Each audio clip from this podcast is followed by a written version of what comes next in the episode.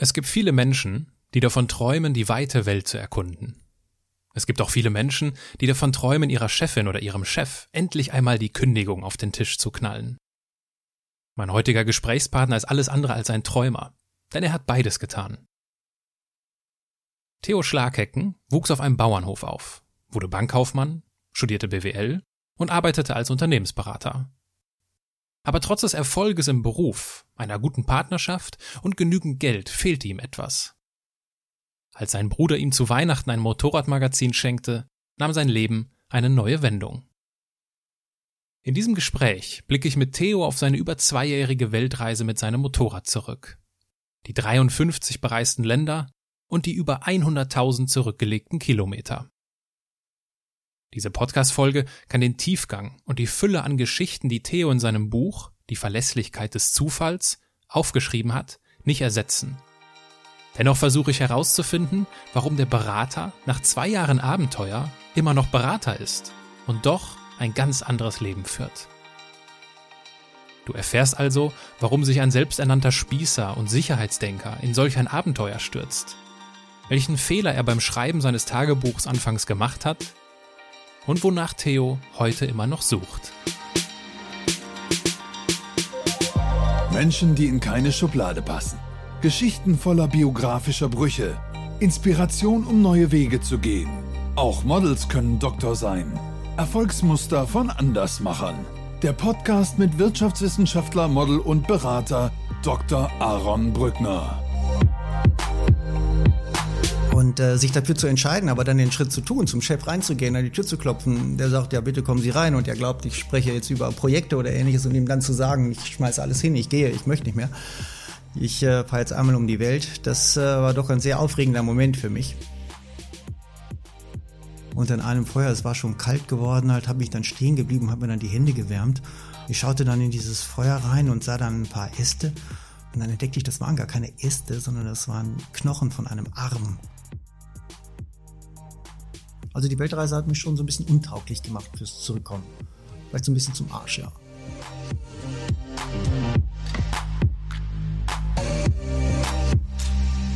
Bevor wir herausfinden, was der Dalai Lama mit Theos Weltreise zu tun hat, gibt es noch zwei Hinweise von mir. Erstens möchte ich dich an einem Feedback zu meinem Podcast teilhaben lassen. In seiner iTunes-Rezension schreibt Mr. Magus, inspirierend, nützlich Abwechslungsreich und auch fordernd. Einfach toll. Hinter deinem Projekt steckt Arbeit und eine smarte Idee. Besonders begeistert haben mich bisher Mr. Dax Dirk Müller und Udo Schlömer. Danke, Aaron. Bitte, Mr. Magus. Tausend Dank für dein Feedback. Ich freue mich sehr darüber. Melde dich gerne via LinkedIn, Instagram oder E-Mail bei mir und ich lasse dir eine kleine Aufmerksamkeit zukommen. Der zweite Hinweis von mir, Wundere dich bitte nicht über das leise, aber durchaus hörbare Kindergeschrei an manchen Stellen im Hintergrund. Schöne Grüße an einer der wichtigsten Institutionen unserer Gesellschaft, der Kindergarten. Und es kann auch vorkommen, dass Theos Tonspur an manchen Stellen etwas leise ist. Mea culpa. Die Einstellung seines Mikros ist mir nicht ideal gelungen. Aber überzeuge dich selbst. Denn jetzt wird's Zeit, 100.000 Kilometer mit dem Motorrad zurückzulegen.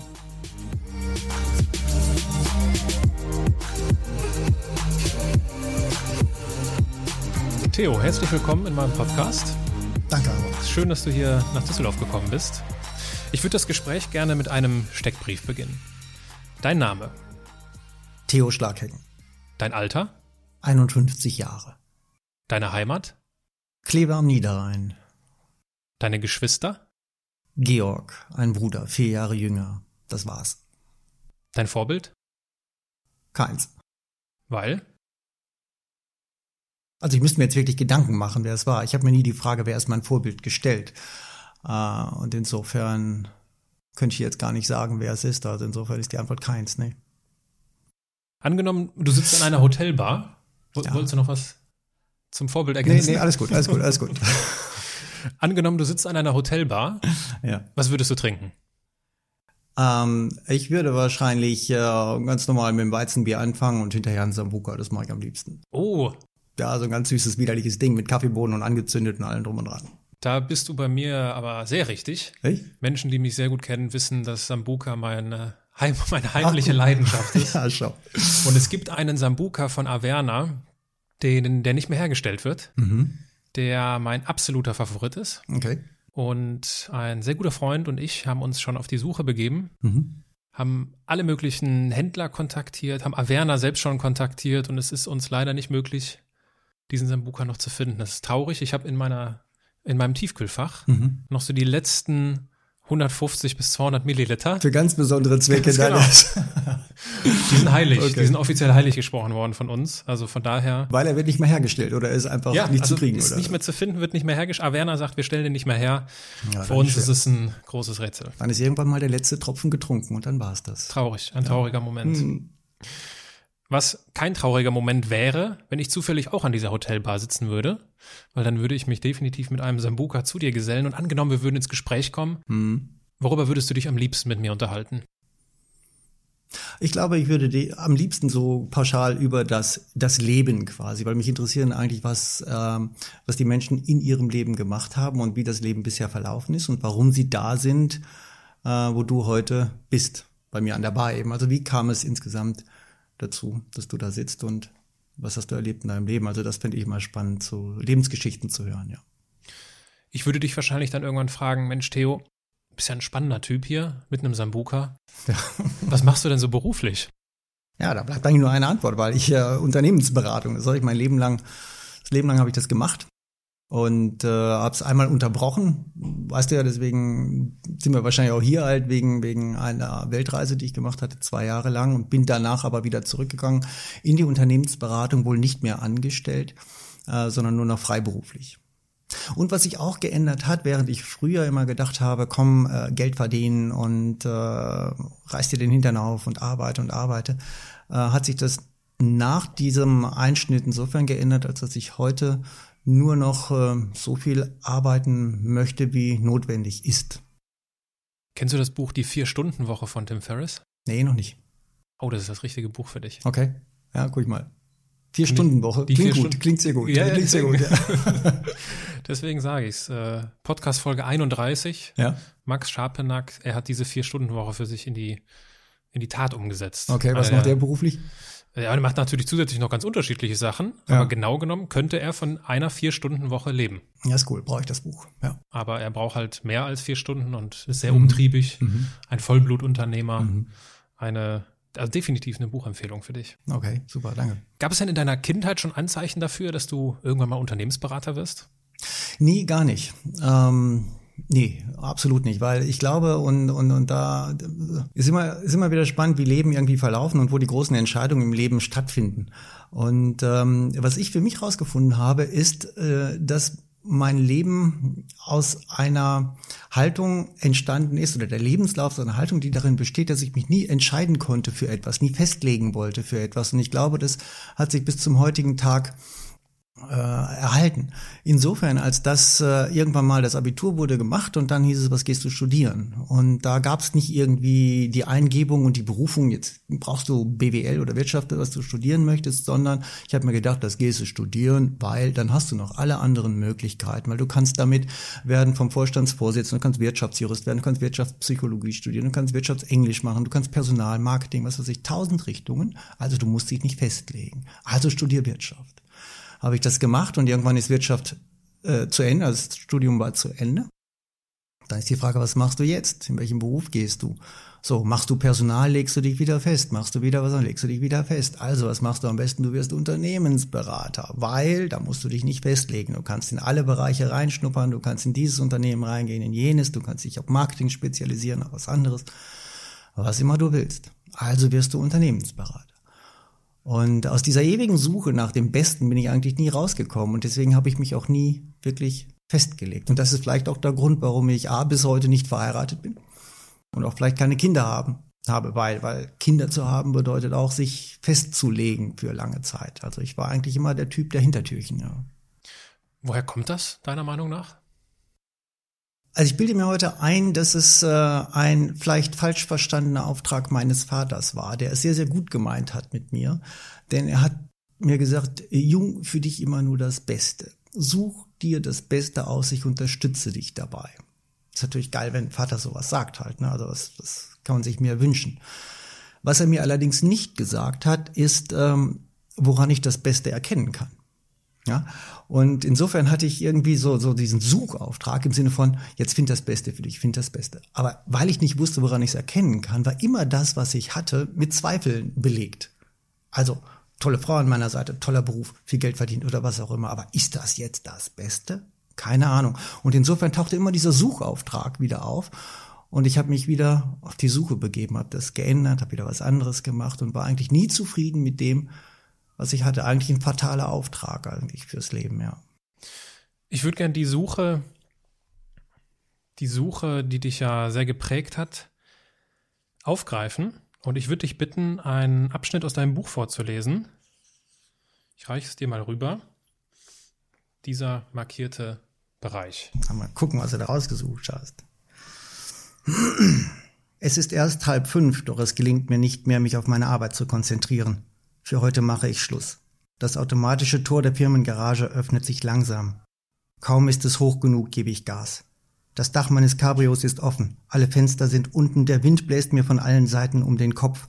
Immer noch kann ich nicht glauben, was ich heute getan habe.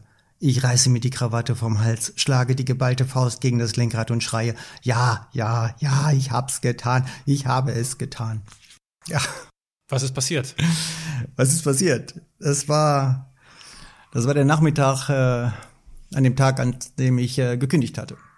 War also seit acht Jahren als Unternehmensberater beschäftigt und irgendwann hatte ich mich entschlossen, halt eben eine Weltreise zu machen. Wollte mit dem Motorrad zwei Jahre um die Welt fahren. Und äh, sich dafür zu entscheiden, aber dann den Schritt zu tun, zum Chef reinzugehen, an die Tür zu klopfen, der sagt, ja, bitte kommen Sie rein und er glaubt, ich spreche jetzt über Projekte oder ähnliches und ihm dann zu sagen, ich schmeiße alles hin, ich gehe, ich möchte nicht mehr.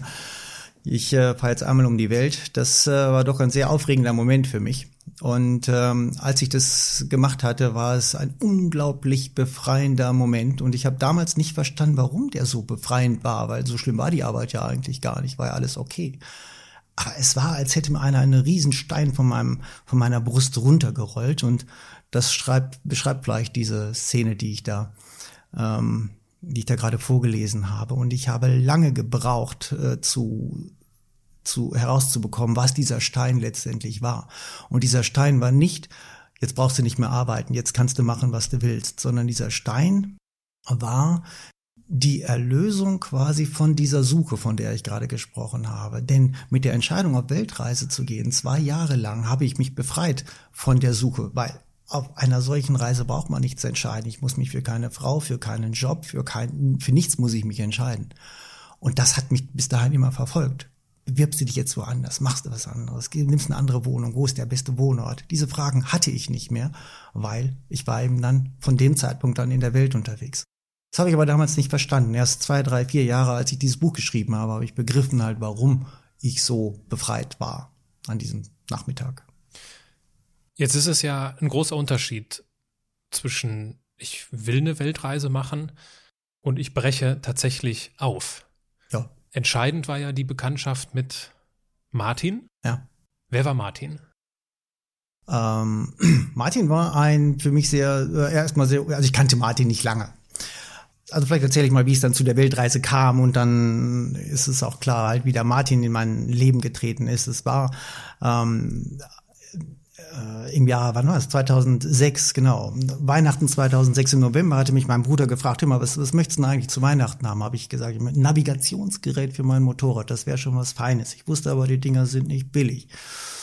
Naja, habe ich mich dann überraschen lassen und auf dem Gabentisch lag dann ein kleines zusammengerolltes äh, Paket. Ich denke, da ist kein Navigationsgerät drin, aber guck mal. Und es war ein Motorradmagazin. Ähm, Motorradabenteuer hieß das und äh, habe dann am Heiligen Abend darin geblättert und darin war äh, ein Artikel von einem Martin, der beschrieben hat, wie er von Köln nach Kapstadt gefahren ist mit dem Motorrad. Und da war noch meine Wahrnehmung, ah ja, Abenteurer und hm, nix für mich, so weit wegfahren, nee, hast du nie gemacht. Du warst in Österreich und Italien, ja gut und schön, aber der, guck mal, der fährt durch Afrika, Wahnsinn. Und dann habe ich gelesen, dass der Typ auch ähm, ja, BWL studiert hat, Jura studiert hat, dass er äh, auch in der Finanzwirtschaft unterwegs ist, ähm, Berater war, also eigentlich so ein Lebenslauf wie ich hatte. Und so ein Typ macht also auch solche Reisen, nicht nur Abenteurer. Da bin ich dann stutzig geworden irgendwie und habe mir diesen Artikel sehr sorgfältig durchgelesen. Und am Ende dieses Artikels stand weitere Pläne, Doppelpunkt, äh, im Mai 2007 werde ich aufbrechen, um die Welt mit einem Motorrad zu umrunden. Und dieser Satz hat mich an diesem heiligen Abend nicht mehr losgelassen. Ich weiß nicht warum. Er war in meinem Kopf. Ich habe mich mehrfach wieder hingesetzt, diesen Artikel und die Bilder nochmal angeschaut. Endete damit, dass ich äh, gegen halb zwölf diesem Martin eine E-Mail geschrieben habe, warum auch immer. Und habe gefragt, äh, wenn du nochmal aufbrichst, wie wär's denn, wenn wir zusammenfahren? Kannst mir heute nicht erklären, warum. Ich bin Sicherheitsdenker par excellence. Ich habe Versicherungen, ich habe immer darauf geachtet, vorbereitet zu sein. Und jetzt mache ich einem den Vorschlag, mit ihm dann durch Pakistan, durch Tibet, durch den Iran zu fahren. Keine Ahnung, was mich damals geritten hat. Ich habe es gemacht. Und habe dann ähm, eine Zeit lang nichts mehr von ihm gehört. Und Ende Januar haben wir uns, hat er mir eine E-Mail geschrieben und dann haben wir uns getroffen in Frankfurt am Flughafen und haben uns zusammengesetzt und wir sind dann gut übereingekommen, dass wir ja doch zusammenfahren wollen und und war es dann drei Monate später sind wir los. Aber ich muss ja nicht zwischen den Zeilen lesen, um zu verstehen, dass ihr euch jetzt ja gar nicht so gut verstanden habt. Ihr wart euch ja gar nicht so sympathisch auf Anhieb. Warum brichst du mit jemandem auf Weltreise hm. auf, der dir gar nicht so sympathisch ist? Hm. Gute Frage. Ach, was heißt, unsympathisch war er mir jetzt nicht, aber ich, äh, wir waren jetzt nicht so ein Herz und eine Seele, so wie ich gedacht hätte bei diesem gleichen Lebenslauf. Er ist auch auf dem Bauernhof aufgewachsen, wie ich auch. Wir haben so viele Gemeinsamkeiten. Da muss doch geil sein, mit so einem Typen dann auch am Lagerfeuer zu sitzen und über Kindheit und sonst was zu reden. Aber das hat vom ersten Moment an nicht so geklappt. Das war nicht so. Also warm geworden sind wir nicht. Der Grund, warum ich trotzdem mit ihm gefahren bin, ist, dass ich vom ersten Augenblick das Gefühl hatte, dem kannst du vertrauen der lässt dich nicht hängen. Egal ob was auf so einer Reise, die mir völlig fremd war und, und, und keine Ahnung, was dann passiert, der lässt dich nicht hängen. Der zieht dich auch aus dem Treibsand raus, wenn du da drin steckst. Und das war mir wichtiger, als mit irgendjemandem am Lagerfeuer schöne Gespräche führen zu können. Insofern habe ich mich deswegen auch eingelassen, ja. Angenommen, ich gehe morgen auf Weltreise. Hm. Ich breche morgen früh auf und du dürftest mir eine Frage mit auf den Weg geben. Welche Frage würdest du mir stellen? Spontan äh, würdest du mir ein paar Fotos aus Nepal schicken. ja, einfach deswegen, weil Nepal ist das, das, das geilste Land überhaupt, das schönste Land, finde ich. Ähm, was, was ich besucht habe und äh, ich habe es vor dem Erdbeben gesehen und es muss, äh, muss jetzt schon erheblich anders aussehen und äh, da würde ich gerne wissen, wie, wie es aussieht, aber auch wie die Menschen dort dann wieder unterwegs sind. Und wenn du mir eine Sache empfehlen würdest, die ich unbedingt mitnehmen müsste, die ich auf gar keinen Fall vergessen darf, was wäre es? Also die, die Freiheit, nichts zu planen, sagen wir es mal so. Also ich rede nicht von Gegenständen, sondern, sondern bitte, nimm dir nicht vor, irgendetwas zu planen, an einem gewissen Zeitpunkt irgendwo sein zu müssen, sondern, sondern ich würde, würde sagen, nimm dir das Treiben lassen mit. Ähm, lass es zu, wenn du in einem Land länger bleiben willst als geplant, als du es dir vielleicht vorgestellt hast, dann mach das. Dein Inneres sagt dir schon, wann es wieder Zeit ist, weiterzufahren. Ich war in, in Laos gewesen und, und hat gesagt, hier ist, hier ist schön. Nicht so im Sinne von, ihr kannst jetzt monatelang bleiben, aber ich wusste, es kommt ein paar Tage später irgendwann der Impuls in dir, wo es heißt, so jetzt ist Zeit weiterzufahren.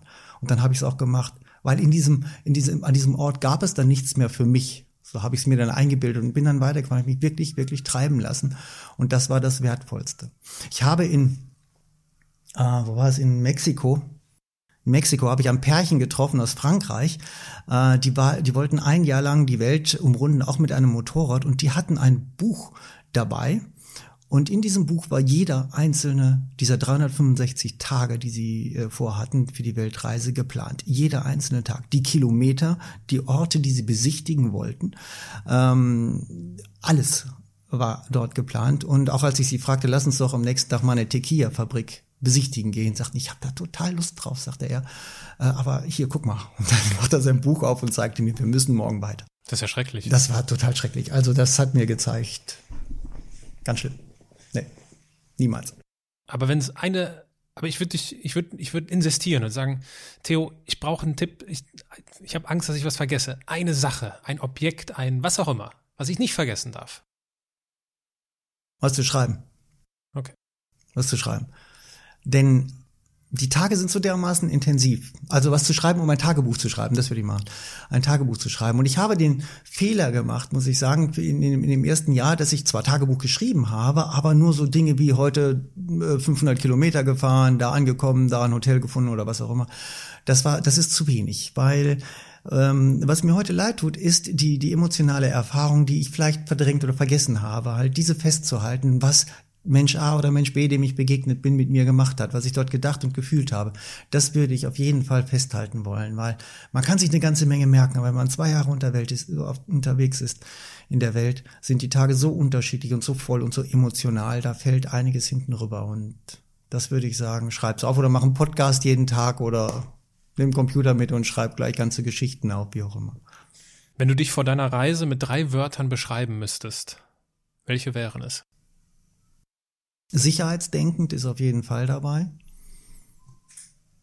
Manch einer würde sagen, vielleicht spießig, das weiß ich nicht, nee, das vielleicht nicht, aber Sicherheitsdenken auf jeden Fall. Ähm, unverbindlich und rational. Also sicherheitsdenkend, unverbindlich und rational. Ja. Dann lass uns, lass uns loslegen. Wie ging die Reise los? Wie seid ihr gestartet? Wir sind losgefahren in, in Bonn und ähm, hatten, hatten alles vorbereitet. Die Motorräder waren fertig. Äh, wir hatten noch fünf, sechs Freunde, die uns mit Motorrädern bis Heidelberg, was glaube ich, begleitet haben. Ähm, und äh, die haben dann irgendwann das Signal gegeben, äh, nachdem wir jetzt ein paar Stunden unterwegs waren. Wir verlassen euch jetzt, äh, wir fahren von der Autobahn runter. Und in dem Moment, wo quasi die letzte die letzten Bekannten mich verlassen hatten, war es ein besonderer Moment. Insofern, als dass ich wusste, so jetzt bist du alleine mit Martin und vor dir liegen, weiß nicht, 100.000 Kilometer, 50, 60 Länder. Ähm, das war schon so ein bisschen so ein Abnabelungsprozess, als die Motorradleute dann von der, von der Autobahn heruntergefahren sind. Und von dem Zeitpunkt an äh, ging es los, ja. Ähm, der Martin hatte gesagt, und er hat auch gar nicht so Unrecht mit, ähm, lass uns hier so Länder wie äh, Kroatien, Bulgarien und so weiter schnell durchfahren. Auch Türkei nehmen wir schnell mit. Das sind äh, Dinge, die kann man auch nochmal an einem Wochenende machen. Ja, er war ja Weltreise erfahren. Ich denke, okay, Türkei an einem Wochenende, alles klar. Aber er hatte recht gehabt und wir sind erst langsamer gefahren ab Georgien. Da haben wir dann auch drei, vier Wochen verbracht in diesem Land. Ist das der Moment, wo du angekommen bist auf der Weltreise in Georgien?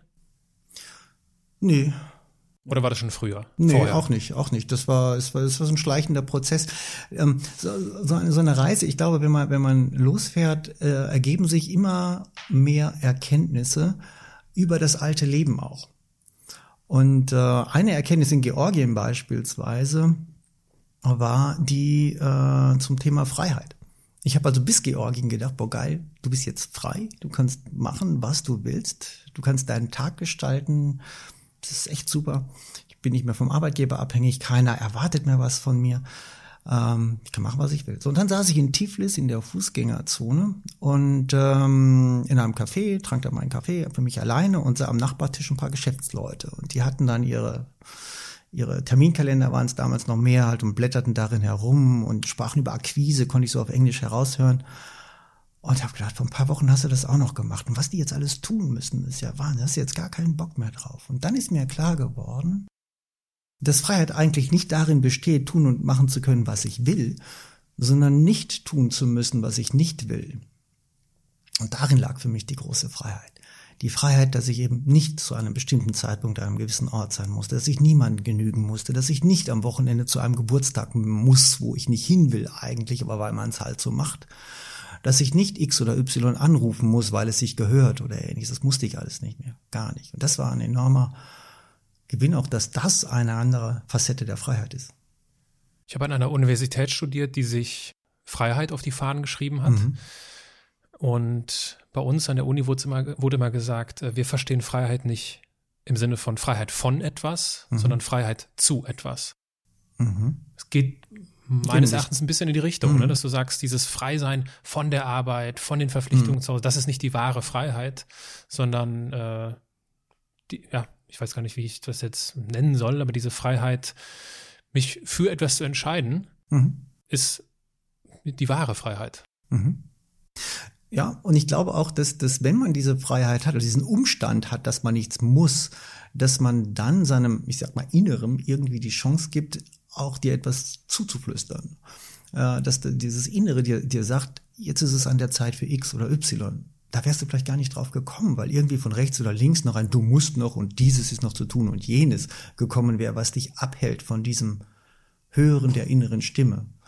Und die ist immer lauter geworden im Laufe der Reise und ich habe mich auch ziemlich darauf verlassen, dass das, was sie mir sagt, halt das Richtige für mich ist und so war es auch. Gab es Momente, wo du diese Stimme provozieren konntest? Nein, aber es gab Momente, wo ich sie ausschalten konnte, nämlich immer dann, wenn ich glaubte, etwas tun zu müssen. Wenn ich immer, wenn ich gedacht habe, du musst jetzt noch dahin, du musst auch dieses sehen, du musst jetzt, weiß ich nicht, das Taj Mahal noch betrachten und dann diesen Wasserfall musst du noch sehen, wenn ich mir solche Ziele gesetzt habe und dann mein Blick sich so, so tunnelmäßig fokussiert hat auf das, was du unbedingt willst, dann habe ich nicht mehr das entdeckt, was rechts und links am, am Rand noch auf mich wartete. Und das war eigentlich das Falsche. Ich habe dein Buch ja gelesen und du hast in dieser Zeit so viele Dinge erlebt und ein einzelnes Gespräch wird dem niemals gerecht werden können. Dennoch möchte ich versuchen, dein Reservoir an Erinnerungen zu entdecken. Mhm. Und mich würden deine gefährlichste, deine traurigste, deine lustigste und deine schönste Erinnerung interessieren. Und da ich es dir frei überlassen möchte, was du erzählst, habe ich dir Ach so. für die Zuhörer, Also ich muss nicht alles vier erzählen, sondern ich kann eins aussuchen, oder? Im Idealfall äh, eine Geschichte oder eine Erinnerung oder was auch immer du möchtest zu, zu jeder Karte, also für die ja. Zuhörer. Ich habe Theo jetzt vier unterschiedliche Karten vorgelegt mit diesen Begriffen, lustig, schön, gefährlich und traurig. Mhm. Vielleicht fällt es, das ist meine Idee übrigens dahinter, äh, die didaktische Idee dahinter, dass es dir leichter fällt, äh, äh, dich ein wenig darauf einzulassen. Und überleg gerne, womit du, mit welcher Karte du anfängst und äh, ich bin gespannt auf die Geschichten, die du erzählst. Ich fange mit der roten an, die, die leuchtet mir so entgegen. Auf der roten steht natürlich das Wort gefährlich. Werde auch oft gefragt. Das ist eine, eine der, der ersten Fragen, die oft kommen. Was ist was Gefährliches passiert auf der Reise? Und ähm, auf dieser Reise ist eigentlich äh, kaum etwas ge wirklich Gefährliches passiert. Aber vielleicht auch deswegen, weil ich naiv unterwegs war? Ich weiß es nicht. Also wenn ich in Pakistan eine Polizeieskorte bekomme mit Maschinengewehr obendrauf und sieben Polizisten, die mich über 1000 Kilometer begleitet haben, dann kann ich sagen, hu, ist aber gefährlich. Oder vielleicht naiv, ich weiß es nicht. Oh, ist ja schön, dass ich beschützt bin und ich fahre hier durch. Vielleicht war es gefährlich, vielleicht nicht. Aber wo habe ich Gefahr empfunden? Es gab einen Moment äh, in El Salvador äh, in Zentralamerika, was für mich eh die Länder mit der, mit der, mit der größten Gefahr dargestellt haben. Gar nicht so sehr Pakistan, wo man sagt, oh, Autobomben oder, oder äh, Heckenschützen oder ähnliches. Es war mehr Mittelamerika, weil dort die private Kriminalität da ist. Wenn man mit einem großen Motorrad herumfährt, dann vermutet jeder sofort, da ist irgendwie eine Fotokamera drin oder ähnliches, halt, den nehmen wir aus. Und da war man in jeder Ecke tatsächlich gefährdet. Während man eine Autobombe wirklich ist es sehr unwahrscheinlich, dass man da in der Nähe gerade ist. Und in El Salvador war ein gefährliches Land. Man hat uns auch oft gewarnt. Ich war da unterwegs mit zwei anderen Motorradfahrern und äh, es hieß, äh, fahrt nicht in der Dunkelheit und äh, fahrt nicht äh, von der Hauptstraße ab. Und irgendwann waren wir an einem Tag sehr, sehr spät unterwegs und die nächste Stadt war zu weit weg, als dass wir die nicht im Hellen noch erreichen hätten können. Also haben wir uns entschieden, um ein, eine Unterkunft zu finden, doch von der Hauptstraße abzufahren. Zehn Kilometer sind wir abgefahren in eine Sackgasse an Zuckerrohrfeldern vorbei, um dann zu dieser Unterkunft zu kommen. Und ich dachte mir schon, oh oh, wir müssen am nächsten Morgen wieder genau diese Strecke zurück, weil Sackgasse. Und äh, wenn einer vorhat, uns hochzunehmen, dann sind es sicherlich die Zuckerrohrfelder, die sich hervorragend geeignet eignen, um uns dort anzuhalten und auszurauben. Naja, also durchgekommen sind wir ganz gut und haben dann dort übernachtet und auf dem äh, Rückweg dann hatte ich meinen beiden Mitfahrern dann schon gesagt, Leute, Gas geben, am besten nicht anhalten bei den Zuckerrohrfeldern, die sind mir nicht geheuer. Und kurz bevor diese anfingen, stand ein, ein so ein kleiner LKW mit einer Ladefläche, war ein Taxifahrer und der hat uns oder mich heruntergewunken, Hand raus und hat gesagt, halt mal an. Und der sprach dann auf Spanisch, ein bisschen Spanisch konnte ich verstehen und sagte, äh, fahr da nicht rein in die Zuckerrohrfelder, da sind drei Jungs mit Schrotflinten, die äh, wollen euch hochnehmen. Und in dem Moment kamen auch zwei Landwirte noch aus den Zuckerrohrfeldern und sagten, muy peligrosa oder also sehr gefährlich halt, geht da nicht durch. Okay, dann war klar, was da auf uns wartet. Und dann halt sagte ich ihm, dann ruft doch bitte die Polizei, sie möchte uns dann begleiten. Dann rief er dann bei der Polizei an und sagt, die Polizei hat kein Benzin im Auto, die kann nicht kommen. Ich sag, gut, was machen wir denn? Ja, sagt, er hat nur eine Chance. Pass auf, ich fahre jetzt hier ganz schnell ist eine Staubstraße. Ihr seht zu, dass er hinten in diesem Staub, den ich aufwirbel, bleibe. Ihr bleibt ganz dicht hinter mir, haltet nicht an. Und wenn ich anhalte, dann sind die Zuckerrohrfelder und die Gefahr vorbei. Ja, ich denke, super, alles klar. Und dann gab der auch schon Gas, hatte gar keine Zeit mehr zu überlegen. Hab das nur meinen anderen Kollegen zugerufen und äh, wir haben uns dann alle drei in diese Staubwolke hinein begeben. Also mit ein, zwei Metern Abstand hinter dem Gefährt hinterher. Hab nur gebetet, dass kein Schlagloch kam, das mich dann aus der Bahn wirft oder dass er doch bremst und ich hinten drauf hänge oder dass die Nägel streuen oder doch irgendwie da aus dem Busch kommen, um uns da aufzuhalten. Ähm, hat aber geklappt. Vier Kilometer sind wir da durch die äh, Zuckerrohrfelder gefahren. Er hat dann angehalten und äh, so haben wir wahrscheinlich diesen Räubern da an ein Schnippchen geschlagen. Ja. Aber das war eines wohl äh, eine Situation, wo ich mich am meisten gefürchtet habe, was so die Gefahr im klassischen Sinne angeht. Ja. Gefährlich, das ist die Karte gefährlich. Du guckst auf die anderen Karten. Ja, was ist denn drauf? Ich bleib meiner Methodik hier treu. Ja, ja, ich, ich, muss, ich muss jetzt durch. Ja, gucken, also da ist mir jetzt was zu eingefallen. Traurig.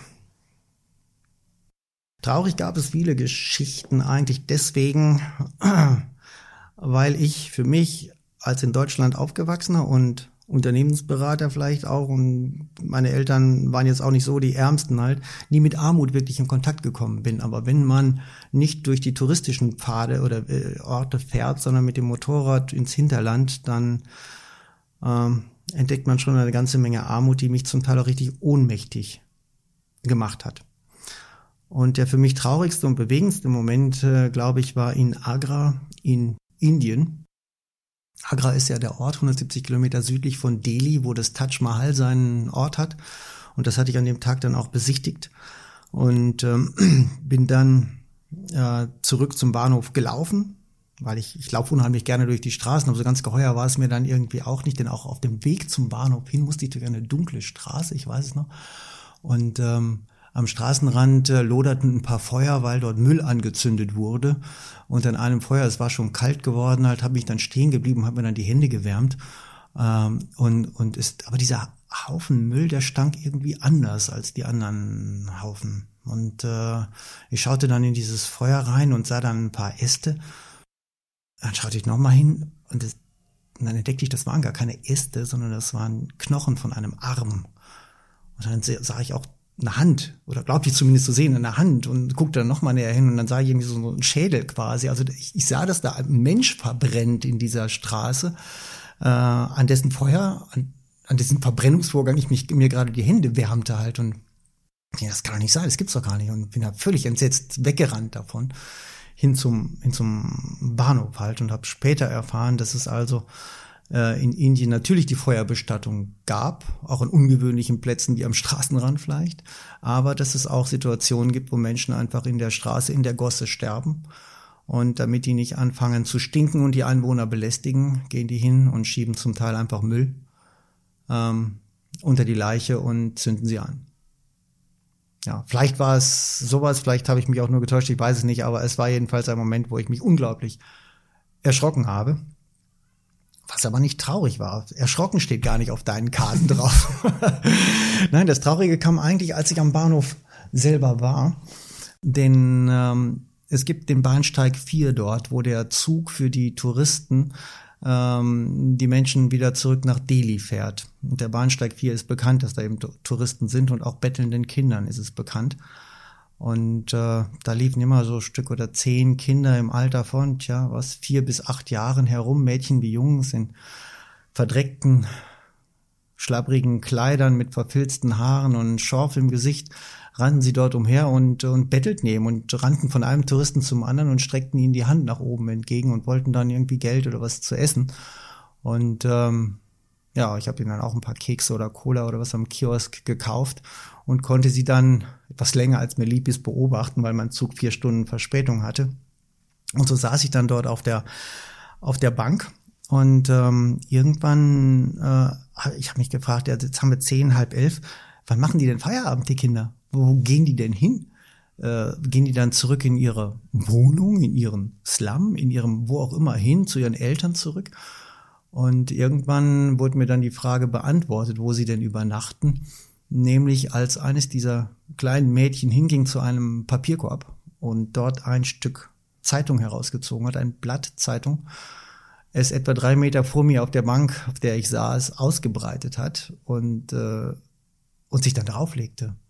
Ja, sich zusammenrollte, so in, in Embryonalhaltung quasi sich, sich dort hinlegte und ihren Kopf dann ohne Kissen, ohne alles auf den, auf diesen kalten Bahnsteig dann legte. Und ich denke, das kann nicht sein, was macht das Mädchen jetzt? Und äh, es schlief. Es, das war ihr Nachtlager auf dem Bahnhof, ja, auf dem nicht in irgendeiner Ecke, nicht auf irgendetwas Weichem, auf dem kalten Beton des Bahnsteigs schlief dieses Mädchen und das war wahrscheinlich auch nicht unüblich, denn ein paar Minuten später kam ein anderes Mädchen und kuschelte sich quasi in Löffelchenhaltung, damit es nicht so friert, an das Mädchen, an das erste heran und so lagen die beiden dann da. Dann, das hat mich dann völlig, völlig entsetzt irgendwie, dass sowas so passieren kann und wenn ich mir dann vorstelle, wie wie gut behütet wir dann irgendwie aufwachsen und wie wichtig es ist, dass wir weich schlafen, eine gute Matratze haben und es nicht zu kalt und nicht zu warm ist und dann sieht man dann sowas. Das ist, ähm, das ist sehr, sehr erschreckend gewesen und ich bin dann irgendwann kam ein Zug ähm, hineingegangen, habe dann noch am Fenster gestanden und sah da mir ein kleiner Junge noch ein Stück Zeitungsblatt aus dem Papierkorb herausnahm und damit äh, die Mädchen zugedeckt hat. Und irgendwann fuhr dann mein Zug auch an und ich sah noch aus der Ferne heraus, wie der Fahrtwind des anfahrenden Zuges dieses Zeitungsblatt dann auch den Mädchen von ihren frierenden Körpern geweht hat. Und da hatte ich schon die Tränen in den Augen und habe mir in diesem Moment wirklich eine gerechtere Welt gewünscht, ja. Wie hat das deinen Blick auf Armut verändert? Aber es gab mehrere Situationen, halt, wie die, wie Armut meine Deine Frage war, wie, wie meine Sicht auf Armut sich. Also es gab mehrere Situationen, ich bin der Armut ja an mehreren Stellen begegnet. Und was ich festgestellt habe, ist, dass du alleine völlig ohnmächtig bist, diese riesige Armut in irgendeiner Weise zu, zu, zu begegnen. Vielleicht erzähle ich dann noch mal eine andere, haben wir die Zeit, eine andere genau, Geschichte, genau. die, die dieses Thema Armut vielleicht auch noch mal, noch mal aufgreift. Und zwar typisch Unternehmensberater. Ich war in, in Vietnam und wollte, äh, weil Leute mir Geld mitgegeben haben, äh, im Sinne von nicht für dich, sondern mach da mal was Soziales in der Welt mit.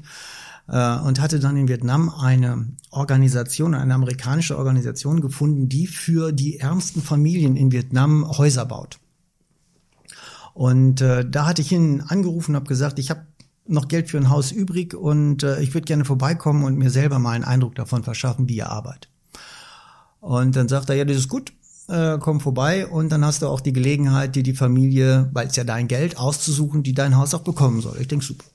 So, und auf dem Weg dahin habe ich mir so typisch Unternehmensberater gedacht, wie wählst du die aus? Also machst du doch am besten mal ein Scoring-Modell. Hm? So, dann denkst du dir, okay, du prüfst die Familien ab, die du dann besuchen wirst, nach wie viele Kinder haben sie, wie viel Einkommen haben sie, wie ist der Zustand des Hauses, wie viele Tiere haben sie, wie sind sie gesundheitlich in Schuss, bewertest das nach einer gewissen Skala, vielleicht Noten, legst da ein Punktesystem hinter zur Gewichtung und kommst dann zu einem Wert und der sagt dir dann, hm, wer die ärmste Familie ist und die das Haus bekommt. Boah, kam mir toll vor. Ja, auch das mal wieder sauber strukturiert. Klasse. Dann kam ich dann dahin und äh, wir sind dann mit der äh, Gesellschaft von äh, einer Familie zur anderen gefahren und ähm, habe dort in den Hütten gesessen, habe dort gesehen, dass äh, der Mann gar nicht mehr arbeiten konnte, weil er völlig unterernährt war und saß auch schwachsinnig geistig angeschlagen auf der Pritsche, während die Frau versuchte, die Familie mit ihren drei Kindern irgendwie durchzufüttern, indem sie täglich acht Stunden, neun Stunden, zehn Stunden im Reisfeld da abarbeitete nur um ein wenig Geld in ihre Hütte zu bringen, die gar keinen Boden mehr hatte. Das heißt, wenn es regnete, dann floss der Regen durch die Hütte hindurch. Also sie standen dann quasi durch in fließendem Wasser auf schlammigem Boden in ihrer Hütte, um dann das bisschen Reis, was sie hatten, da zu kochen. Und äh, es war ein ganz, ganz schlimmes Bild. Und bei der ersten Familie dachte ich mir, ja klar, die kriegt das Geld. Das Scoring-Modell, vergiss es, die braucht das Geld, die braucht das Haus, ist doch klar. Und dann kam ich zur zweiten Familie und das Bild war genauso. Und der dachte, ja, die, die brauchst auch das Haus. Vergiss das Scoring-Modell, was willst du denn da machen? Und bei der dritten Familie war es, war es äh, ähnlich. Und, ähm, und dann fürchtete ich mich vor der Frage, die mir dann am Abend natürlich gestellt wurde, na, wer soll denn jetzt das Haus bekommen? Und dann war ich gar nicht mehr der große Unternehmensberater, der vielleicht großartig noch entscheiden konnte äh, und großzügig, wer denn jetzt äh, das Haus bekommen soll, wer wegen mir dann nicht mehr im Dreck leben muss. Sondern die viel schlimmere Frage war, wer soll wegen mir oder wer muss wegen mir weiterhin im Dreck leben? Also wer soll kein Haus bekommen? Das ist die viel schlimmere Frage gewesen. Und äh, das hat mir einfach die Ohnmacht gezeigt, irgendwie, die, die da ist, wenn man sich mal in die Armut begibt. Wie hast du dich entschieden? Ich musste mich für eine Familie entscheiden. Ich habe mich für die erste entschieden dann. Ja. Weil die gar kein Haus mehr hatten, die lebten bei ihrer Tante und es war auch alle völlig unterernährt und die Tante war äh, Gift und Galle, also auch, die haben sich gar nicht verstanden. In der Schule wurden, wurden die Kinder schlecht. Äh, die Mutter hatte eine Leberkrankheit, die hat noch eine Lebenserwartung von vier, fünf Monaten gehabt. Damit wären die Kinder dann auch weise gewesen und dann habe ich das Haus dieser Familie gegeben. Das Schöne war, dass vier Monate später, ein halbes Jahr später, ich nochmal einen Brief von der Organisation bekommen hatte mit ein Bild von dem Haus und mit der Info, dass sich alles gebessert hat, dass die Kinder wieder zur Schule gehen, sich wieder konzentrieren können und selbst äh, Geld da war, um äh, die Frau zu operieren und auch die hat es überlebt und wohnen jetzt in diesem Haus, ja. Zum Stichwort Armut würde ich dich bitten, eine, eine weitere Passage vorzulesen. Ja. Seite 97, diese beiden Absätze. Ach, das auch wieder Indien, ja, das war sogar zu der Zeit äh, um Agra drumherum. Ich will weg, weg von hier, weg von ihm, doch ich kann nicht, kann ihn doch nicht einfach so stehen lassen. Wie mechanisch greife ich in meine Motorradjacke und mit ein paar hundert Rupien, die er mit seinen beiden verkrüppelten Händen mühsam greift, erlöse ich mich von seinem Anblick, kaufe mich frei, drehe mich weg und haste zurück zu meinem Motorrad. Ich muss raus aus dem Gewimmel, in dem mir solches Entsetzen auflauerte, fuhr einige Straßen weiter und tankte endlich meine Seele bei Starbucks wieder mit etwas westlicher Normalität auf. Als ich das gelesen habe, hat mich vor allem das Freikaufen mhm. berührt, weil ich meine, das, das ist es ja mhm. letztendlich irgendwo. Gleichzeitig, wenn du jetzt erzählst, was in, was in Vietnam passiert ist und dass du dich auch, wenn die Entscheidung schwer gefallen ist, entschieden hast und diese eine Familie eine deutlich bessere Lebensperspektive ermöglicht hast, wie gehst du damit um? Wann, wann hört dieses Freikaufen auf? Das hört, glaube ich, das hört, glaube ich, dann auf, wenn man sich von der Armut entfernt. Also mir ging es jedenfalls so. Solange man drin ist, solange man den, das, das, Elend dort sieht, solange man mit, weiß ich nicht, 300 Euro oder Dollar in der Tasche durch ein Slumviertel läuft, ging es mir nicht anders, als ein schlechtes Gefühl zu haben dabei, als etwas, äh, du musst was tun, hier muss man doch, diese, diesen, diesen, hier muss man doch was tun, ja, mit den Bildern aus Deutschland im Kopf. So, so war es, solange man in der Armut ist. Aber überraschenderweise war es, und so ging es mir auch, sobald ich weg war, sobald ich wieder zurückgefahren bin in einen touristischen Ort, wo dann Massagen angeboten wurden halt, ne, habe ich die wahrgenommen. Ja, ich bin zu einer thailändischen Massage gegangen und habe mich dann für, weiß ich nicht, sag mal 30 Euro tatsächlich massieren lassen, weil ich vom Motorradfahren total verspannt war, obwohl ich eine Woche vorher bei der vietnamesischen Familie irgendwo gesessen habe und wusste genau, die 30 Euro für die Massage da hätten die einen Monat von leben können. Und trotzdem habe ich es getan. Ich hatte kein schlechtes Gewissen dabei. Vielleicht hatte ich im Nachhinein ein schlechtes Gewissen, dass ich kein schlechtes Gewissen hatte. Ich weiß es nicht, aber ja, das ist, äh, es ist pervers, wie, wie, wie so eine Psyche dann vielleicht funktioniert. Vielleicht ist es auch nur bei mir so, ich weiß es nicht. Aber sobald du raus bist, lässt es dich auch wieder los. Aus den Augen, aus dem Sinn? Ja, so ein bisschen ja. war es. So heißt es ja ich habe mir darüber Gedanken gemacht und es ist halt auch schwierig. Ich finde, du schilderst das sehr schön und auch mitfühlend, dieses Gefühl, ich will hier, ich muss jetzt hier was tun, aber es ist unmöglich. Mhm. Du kannst das, ja, das, daher kommt ja diese Ohnmacht, von der du, von der du redest. Du, du kannst, was willst du hier bewirken? Aber dann ist halt die Frage, okay, was mache ich mit diesem, was mache ich mit diesem Gefühl? Und äh, vielleicht gibt es dann ja doch immer noch die eine Person oder das eine Kind, mhm. dem man irgendwie helfen kann. Ich weiß mhm. es nicht. Gehst du denn, wenn du jetzt heute in Deutschland über die Straße läufst und auch bei uns gibt's äh, Armut natürlich, sicherlich ja. noch mal in einer anderen Dimension, aber Armut mit Armut vergleichen ja. ist auch irgendwie doof. Äh, es gibt bei uns auch sicherlich Schicksale, die auf der Straße landen und ähm, ja, denen es nicht gut geht. Hat sich irgendwie dein Verhalten gegenüber Obdachlosen verändert? Hat sich irgendwie dein Konsumverhalten verändert durch diese Erfahrungen? Ähm, ja, ich denke schon. Also ähm, also mein Verhalten, was das Konsumverhalten angeht, glaube ich, äh, achte ich weitaus mehr darauf, halt Lebensmittel zum Beispiel nicht wegzuschmeißen. Ich, ich wohne jetzt zusammen mit meiner Freundin und ihren zwei Kindern halt und da passiert es in der Familie nun mal, dass, dass, dass man, das Kinder vielleicht oder wir keine Lust haben auf diese Essen von gestern, komm, wir kochen uns was Neues und dann geht vielleicht mal eine Portion irgendwie weg.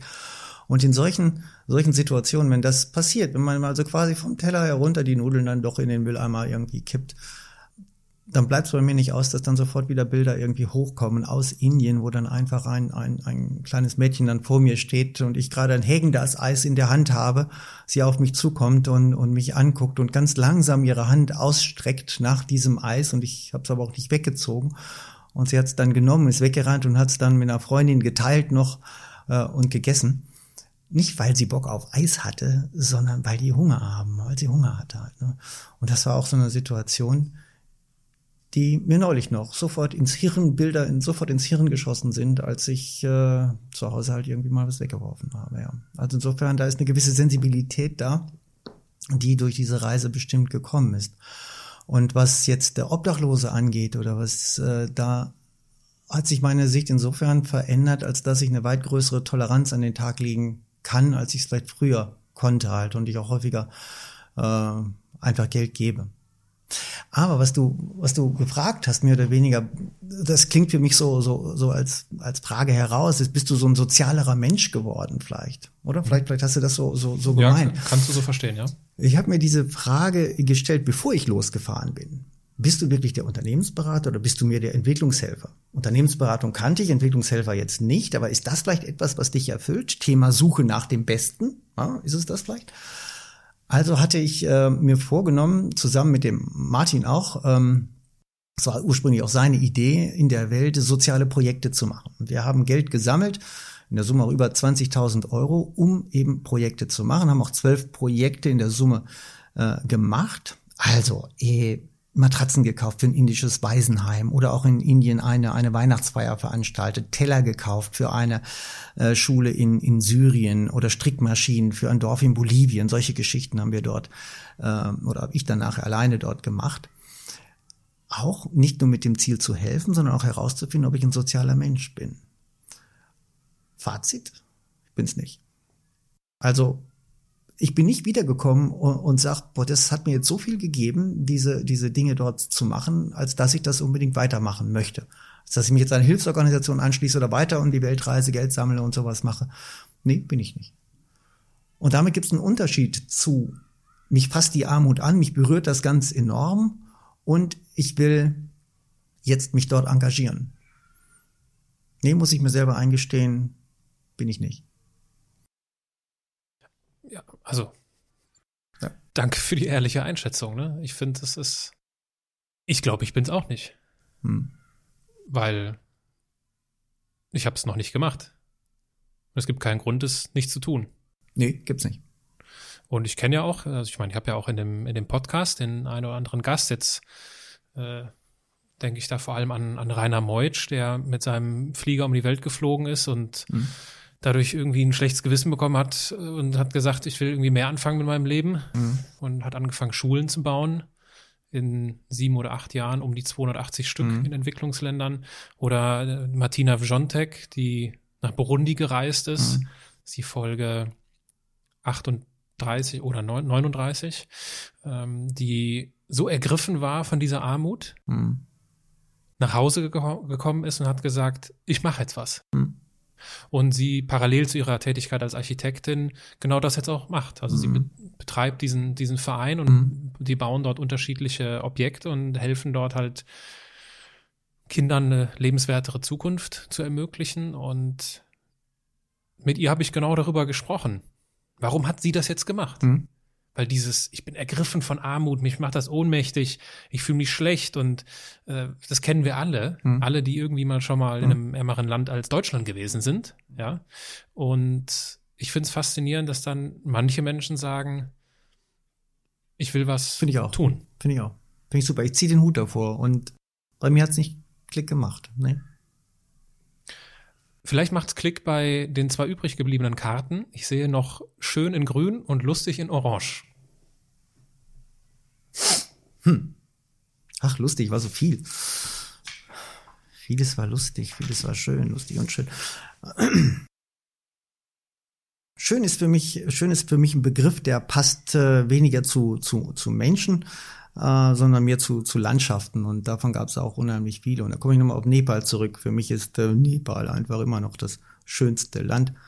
Einfach deswegen, weil es unten im Süden hat äh, äh, den Urwald mit bengalischen Tiger und im Norden teilt es sich den, den, den Mount Everest mit China. Und insofern ist die, und, und, und es ist nur 400 Kilometer äh, breit oder hoch, muss man sagen, quasi. Also es ist ein, ein kleines Land mit unheimlicher Vielfalt. Und schön schön war, als ich dann quasi mit meinem Walkman im, Walkman sagt man das noch, mit meinem MP3-Player natürlich, vom alten Schlag, mit MP3-Player im Helm, ähm, durch diese Terrassenfelder und durch die Gebirgswälder äh, Nepals gefahren bin und äh, hatte dort einfach nur wunderschöne Glücksgefühle beim Anblick dieser wunderschönen Landschaft. Ja, das ist für mich schön gewesen. Halt. Dieses, dieses Glücksgefühl, das interessiert mich. Äh, wie war das? War das Glücksgefühl so, hat sich das Glücksgefühl darüber definiert, wie dein Leben vorher war? Also so nach dem Motto, boah, ist das schön hier. Stell dir jetzt mal vor, du säßt im Büro in Frankfurt und müsstest irgendeinem Kunden irgendwie bei irgendeinem Problem mhm. helfen. Mhm. Oder war das in dem Moment einfach so schön, unabhängig von irgendeiner Bewertung der Vergangenheit? Ja, völlig. Also ich glaube, Glück ist eines der unberechenbarsten Gefühle überhaupt. Ähm, weil, weil Glück ist plötzlich da oder es ist nicht da. Und man kann es nicht planen, man kann es nicht vorhersehen. Man ist, ist, also ich habe mir natürlich auf der Reise verschiedene Momente vorgestellt, wo ich dann bestimmt ganz glücklich bin. Ein Moment ist äh, von Anfang an der Reise gewesen, dass ich mir vorgestellt habe, ich muss doch total glücklich, es muss ein total tolles Gefühl sein, wenn man nach zweieinhalb Jahren Weltreise wieder die deutsche Grenze passiert. Und ich habe mir dann vorgestellt, dass ich dann in Holland irgendwo, in Venlo war es dann letztendlich auch, über die deutsche Grenze fahre und dann anhalte vor dem Europaschild, dann stehe, darauf schaue und dann über mein Motorrad streiche, auf die Knie falle und dann wem auch immer danke halt, dass alles so gut gegangen ist und ich noch gesund bin und wie toll das alles war. Und das muss ein wahnsinnig glückliches Gefühl sein. Ja, so hatte ich mir das monatelang vorgestellt und dann kam Venlo. Ja, und dann kam dann irgendwann dieses Schild und ich dachte, da darfst du nicht dran vorbeifahren, schön langsam hin und dann sah ich es in der Ferne, dieses blaue Schild am Straßenrand, hab dann angehalten, ich denke, boah, gleich, gleich ist es soweit, gleich ist es soweit und dann angehalten, Motorrad auf den Seitenständer und nix. Da war einfach nur dieses blöde Straßenschild, ja. Also gar nicht irgendwie in irgendeiner Weise eine Emotion, man, boah, jetzt hast du es geschafft, jetzt bist du wieder zu Hause. Es war überhaupt gar nichts. Hab dann noch einen Holländer aus dem Haus geklingelt und ihn gebeten, mit meiner Kamera dann mal ein paar Fotos zu schießen und bin dann, weil ich dachte, so muss es sein, ja, mit äh, hochgerissenen Armen vor Freude vor meinem Motorrad auf und ab gesprungen. Aber letztendlich war es nur eine gefakte Situation, wo ich mir selbst auch wieder was vorgemacht hatte. Ähm, also das Glück ist an der Stelle ausgeblieben, während es an anderen Stellen dich überfällt. Einfach überfällt. Und äh, äh, wo du gar nicht mit rechnest. Ein, ein Moment kann ich mich erinnern, war, als, als wir in Dubai eingefahren sind. Es war schon dunkel und äh, sind dann dort durch diese Hochhausschluchten gefahren.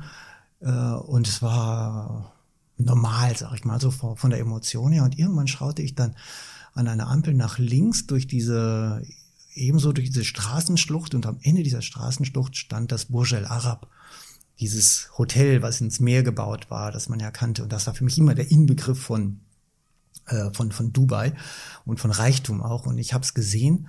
Und in dem Moment ist mir klar geworden, ey, du hast es geschafft, von Deutschland bis nach Dubai auf dem Landweg zu fahren.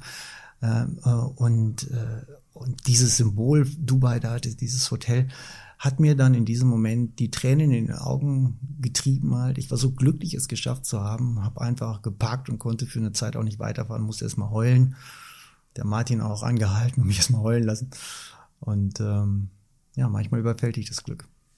Du hast ja in deinem Buch von, du hast dich ja ausführlicher damit beschäftigt, mit dem Glück und du hast, äh, du sprichst vom Glück erster, zweiter und dritter Ordnung. Ja. Was steckt dahinter? Also es gab verschiedene, ach, ja, es gab verschiedene Momente, Situationen, die ganz unterschiedliche Intensitäten des Glücks für mich bereitgehalten haben, so dass ich in guter Beratermanier, der ja immer alles strukturieren muss, mir Gedanken über das Glück gemacht habe und irgendwann bin ich dann auch an zu Mindfucken, sagt man, glaube ich, oder? So, so sich über alles mal Gedanken zu machen und, und es klären zu wollen. Und ich saß dann in Thailand in Starbucks und habe mir Gedanken über das äh, Glück gemacht und habe festgestellt, es gibt eben drei Ordnungen des Glücks. Die eine ist so das, das, ähm, das vergängliche Glück im Sinne von, oder das abhängige Glück, muss ich sagen. Ich bin glücklich, wenn ich in Urlaub fahren kann, wenn ich mir eine tolle Uhr kaufen kann, wenn ich äh, eine Frau an meiner Seite habe, die mir gefällt. Die mir gefällt.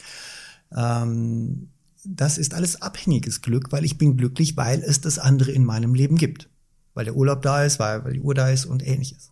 Aber irgendwann ist alles mal zu Ende. Wenn die Frau weg ist, wenn der Urlaub zu Ende ist, wenn die Uhr weg ist, dann ist mein Glück auch zu Ende. Also es ist abhängiges Glück. Und da hatte ich mir gedacht, es ist, kann ja nicht alles sein. Irgendwie Glück ist so ein großes und so ein essentielles Gefühl. Gibt es nicht noch anderes Glück? Und ähm, dann bin ich an einem Ort in ich war mit dem Motorrad unterwegs in, in Indien und äh, musste an einer Stelle anhalten in einem kleinen Ort, da hieß Narkanda. Und ähm, in Nakanda habe ich dann Pause gemacht und äh, Kaffee getrunken. Und wie es so oft passiert, äh, waren dann ein Stück oder 20 Inder um mein Motorrad drum herum, weil ich draußen parkte halt. Und die fachsimpelten dann über irgendwelche Dinge, konnte ich ja nicht verstehen, war ja nicht Englisch.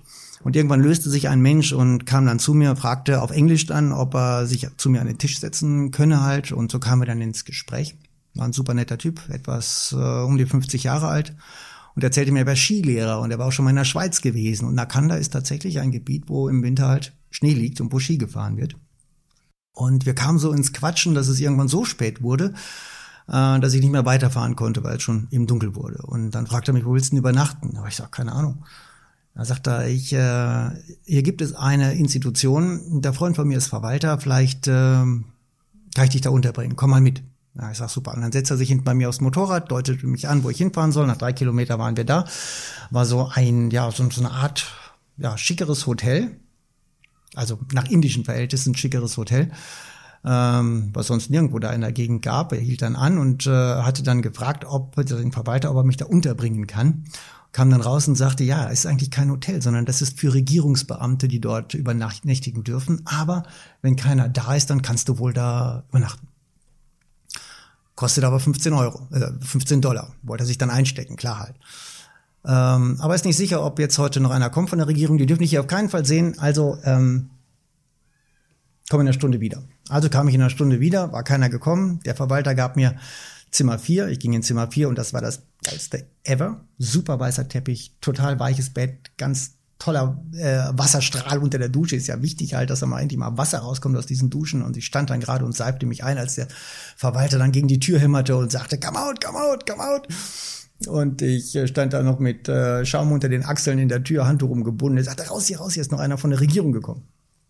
Und äh, ja, dann meine Sachen gepackt, äh, Motorradkoffer in den Händen, er meinen Helm genommen und sagte, komm hier lang, hier lang. Und dann ging er an, ans Ende des Flurs und öffnete mir eine Doppeltür, schob mich rein, warf meinen Helm rein und ich dann rein und die Tür zu, das Licht war aus. Sie hatte immer noch Schaum unter den Achseln, suchte den Lichtschalter und als ich es dann angemacht hatte, war es dann wirklich ein gigantisch tolles Zimmer mit goldenen Wasserhähnen und allem drum und dran total schöner Blick aufs, auf, auf die Berge und ein riesiges Doppelbett. Und ich habe mich dann auf die ich habe mich dann auf die rechte Seite des Bettes gelegt und ähm, habe dann wunderbar geschlafen in diesem, diesem wahnsinnig weichen Bett. Und der Morgen, der Morgen war der Moment des Glücks der zweiten Ordnung, so wie ich es äh, bezeichne. Denn ich bin eigentlich nicht normal aufgewacht, sondern es war so wie ein, wie ein langsames Herauskommen aus dem Schlaf, so ein langsames Erwachen.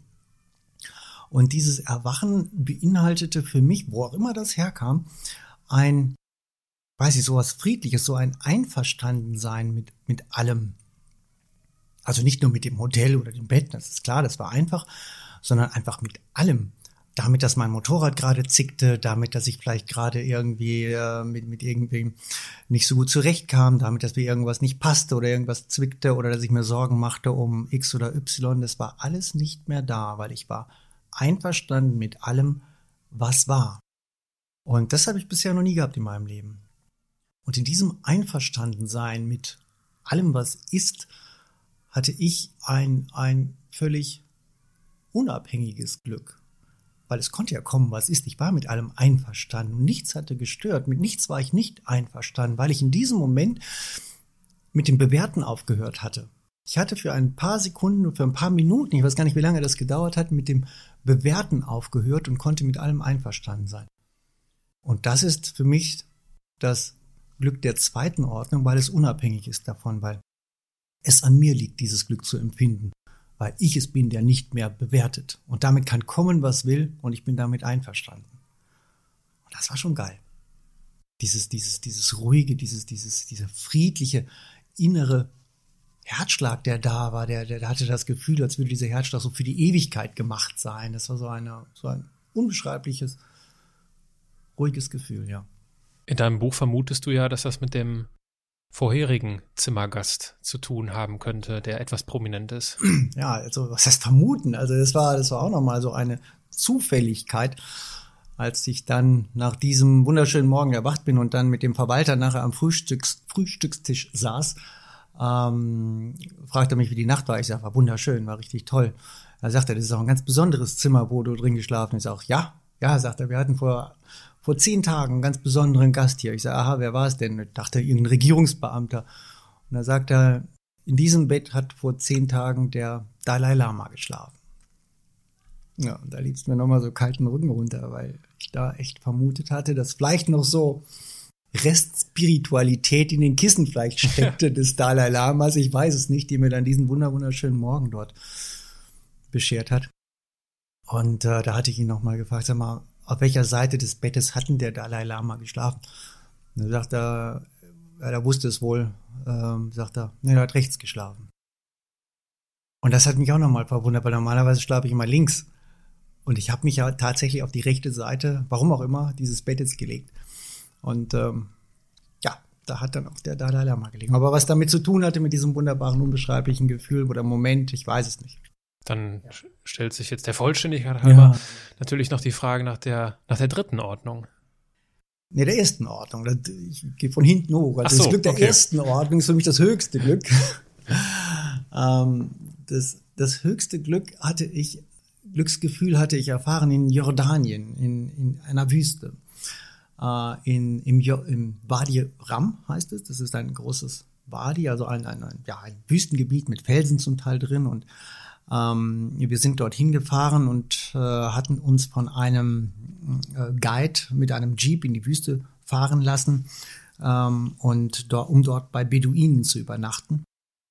Und die Beduinen, da dachte ich, super, da kannst du mit denen mal am Feuer sitzen und mal gucken, wie die wohnen und war aber ganz anders. Irgendwie kam da hin zu dem Zelt, die saßen am Feuer und haben uns da eine Kamelhaardecke rausgerollt und durften dann äh, 20 Meter vor dem Zelt irgendwie Platz nehmen. Und äh, die haben uns auch nicht rangelassen, irgendwie dann zu sich oder haben uns was erklärt oder Geschichten erzählt. Hätte ich gedacht, das machen die dann, aber nix. Wollten nur unser Geld und haben uns keine Geschichten erzählt. Da war ich halt ein bisschen enttäuscht halt. Okay, mussten wir halt 20 Meter vor dem Zelt auf unserer Kamelhaardecke dann liegen, haben wir auch gemacht. Und es war eh schon Abend und äh, Martin hat dann, ist dann relativ schnell eingeschlafen und ich habe mich da mit dem Rücken auf die Decke gelegt und dann ist mir passiert, dass auch da wieder ein, ein, ein Gefühl in mir aufkam, was beinhaltete, also wie, wie beschreibe ich das? Also es war wie ein, als würde ich mich auflösen. Klingt jetzt vielleicht doof, aber als wäre ich nicht mehr abgegrenzt mit meiner Haut gegenüber dieser Kamelhaardecke oder dem Sand, sondern als würde ich quasi in diesem Sand zerfließen. Als dass ich ja eins werden würde mit, mit diesem Sand. Das hat mich total irritiert erstmal und äh, dann, dann griff dieses Gefühl aber um sich und ich hatte nicht mehr das Gefühl, dass ich nur eins mit dem Sand bin, sondern es weitete sich aus, sondern eins mit dem Fels und eins mit diesen Ziegen, die da rumliefen und mit dem mit dem mit, mit den Dünen, die da hinten zu sehen waren und und letztendlich auch mit dem mit dem Himmel und den Sternen. Das klingt jetzt alles sehr romantisch, aber so so habe ich es halt irgendwie empfunden. Dieses eins sein mit der Welt. Und das war ein, ein unglaublich glückliches, weil angstbefreites Gefühl. Ich war völlig angstfrei, weil es gab nichts mehr, vor dem ich Angst haben konnte, weil ich war ja alles. Ich war eins mit allem. Es gab nichts mehr, wo, wo, ich mich abgrenzen musste, wo es ein Ego gab, was ich vor irgendetwas oder gegen irgendwen behaupten müsste. Das alles war aufgelöst. Es war nichts mehr da. Ich war eins mit der Welt und das ist für mich das Glück der ersten Ordnung, weil es eben nichts mehr gibt, mit dem man einverstanden sein muss. Es gab nichts, ich war ja alles. Und es gab auch nichts mehr, was irgendwann wieder verschwinden könnte, damit mein Glück auch zu Ende ist. Da hat sich der Unternehmensberater in dir ein schönes Ampelsystem überlegt. Ja, natürlich. muss ja alle Struktur und Ordnung haben. Finde ich gut, finde ich gut. Jetzt liegt da noch eine Karte. Lustig. Ja, lustig. Ach, es war so vieles lustig, aber es gibt jetzt keine Geschichte, wo ich sage, das ist jetzt besonders erzählenswert und äh, weil das meiste ist so aus der Situationskomik irgendwie heraus herausgekommen. Also ob eine Thailänderin plötzlich bei der äh, bei einer Massage auf mich drauf äh, steigt oder herumläuft mit ihren Füßen über meinen Rücken und mich da halb umbringt oder oder ich bei der Einreise in Laos, ja, da gab's mal ähm, eine, es gab eine neue Grenze bei der Einreise von Kambodscha nach Laos. Ähm, und da saß in einem Bretterverschlag, das war die Immigration, ein völlig überforderter Beamter, der total keinen Plan hatte von, wie reist ein Motorrad ein bzw. aus. Da braucht man ja Carnet de Passage und Unterlagen und ähnliches. Und äh, der sagte mir nur, nee, du kommst hier nicht rein. doch, ich komme hier rein. Nee, sagte, du kommst hier nicht rein. Das hat er nur gesagt, weil er nicht wusste, wie er mit diesen Papieren umgeht. Er hat auch keine Kollegen in der Nähe halt. Und dann wollte er mich wieder zurückschicken. Und der grinste die ganze Zeit. Und ich sag, komm, du weißt, dass du mich hier reinlassen darfst. Du weißt nur nicht, wie es geht. Ja, sagt er, ich weiß nicht, wie es geht, sprach er mir so auf Englisch zu. Und dann habe ich einen Stuhl geholt, und dann haben wir uns zusammen an den Tisch gesetzt und haben wir gemeinsam die Unterlagen ausgefüllt, weil das war ja schon gefühlt mein 30. Grenzübergang. Ich konnte das alles. Und dann habe ich ihm quasi eine Nachhilfestunde gegeben, wie man quasi Grenzabfertigungen durchführt. Und er bedankte sich dann recht herzlich und hat mir noch einen Tee ausgegeben. Und ja, fand ich ganz witzig, aber. ja, äh, danke für diese wunderbaren Anekdoten, Erinnerungen, Erfahrungen. Ich war an einer Stelle in deinem Buch schockiert. Ja. Zur Halbzeit. Ja. Du bist nach Hause geflogen. Ja. Ja. Da war, also ich war wirklich schockiert in dem Moment. Ich habe mir gedacht, das ist doch nicht sein Ernst. Und es war vorher noch so, man, so voll in der Geschichte drin, das ist, äh, ja, das, man, ich konnte mitspüren, ja, was du erlebt hast. Und dann fliegt er einfach nach Hause. Ja, warum nicht? Weil es sich nicht gehört, wenn man auf Weltreise ist, einfach nach Hause zu fliegen? Ich, weiß nicht, war, ich fand das, ich, ich, für mich war das ein Schock. Gedacht, das kann ja nicht sein Ernst sein. Wie ist es denn dazu gekommen? Ja, war ja nur eine Unterbrechung. Eben zur Hälfte halt. Naja, also ich musste irgendwie die Kontinente wechseln und, und habe das Motorrad verschifft, diesmal von Bangkok nach äh, Seattle in die USA. Und ähm, das Schiff war über einen Monat unterwegs und dann, tja, hätte ich noch einen Monat in Thailand oder in Seattle dann verbringen können. Seattle war Regenzeit. Ähm, habe mir gedacht, was machst du? Fährst nach Hause, gehst mal Papa und Mama guten Tag sagen. Ja, und das habe ich dann auch gemacht. Bin dann äh, von Bangkok nach Hause geflogen. Ich wusste ja, es ist nur eine Unterbrechung. Es sind äh, drei, vier Wochen gewesen, in denen ich zu Hause war. Und habe dann Freunde und Bekannte alles nochmal wiedersehen können und äh, wusste eben, danach darf ich wieder weiter. Das ist nur ein kleiner Ausflug. Was ja ab einem gewissen Zeitpunkt nicht mehr weiterging, war die Reise mit Martin. Ihr habt euch ja irgendwann getrennt. Wie ist das passiert? Wie ist dazu gekommen? Ähm, das war recht äh, konkret, äh, recht plötzlich eigentlich passiert. Also es hat sich, es hat sich auch nicht, was ich zu Anfang schon erwähnte, gegeben im Sinne von, als dass wir uns dann jetzt wahnsinnig viel zu erzählen hätten und wahnsinnig dann gemocht hätten und alles ist super gewesen, sondern wir hatten schon beide gemerkt, dass wir auf unterschiedlichen Wellenlängen unterwegs waren und ähm, und uns auch nicht so viel zu erzählen hatten.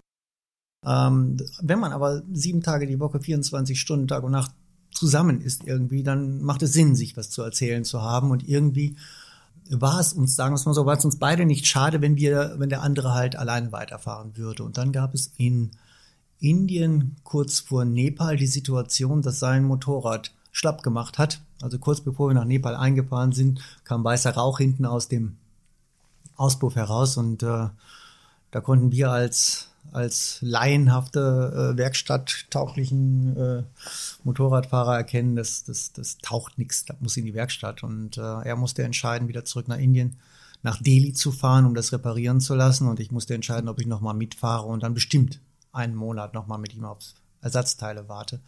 Und an der Stelle habe ich gesagt, nee, ich fahre alleine weiter. War ihm auch recht und da haben sich unsere Wege im Grunde getrennt, ja. Ist es ein Zufall, dass Nepal dann so einen besonderen Stellenwert eingenommen hat? Nee, das glaube ich nicht. Weil es das erste Land war, wo ich alleine war, meinst du? Das? Nee, mhm. nee deswegen glaube ich nicht. Es war auch der richtige, richtige Zeitpunkt, weil ich, ich stellte mir oft die Frage, warum passiert dieses und warum passiert jenes. Und ich glaube, ich habe den Martin kennenlernen müssen und auch mit ihm, also zu ihm Ja sagen wollen, ja, wir fahren zusammen, weil sonst hätte ich es nicht gemacht. A. Und B, ich sollte von ihm, bilde ich mir heute ein, das Weltreisen lernen. Das hat er mir auch gut beigebracht. Er hat mir gezeigt, wie man Grenzübergänge macht, wie man ähm, Übernachtungen organisiert und ähnliches. Das, das konnte ich aber, als ich in Indien war, alles. Ich war fit genug, um alleine weiterzufahren.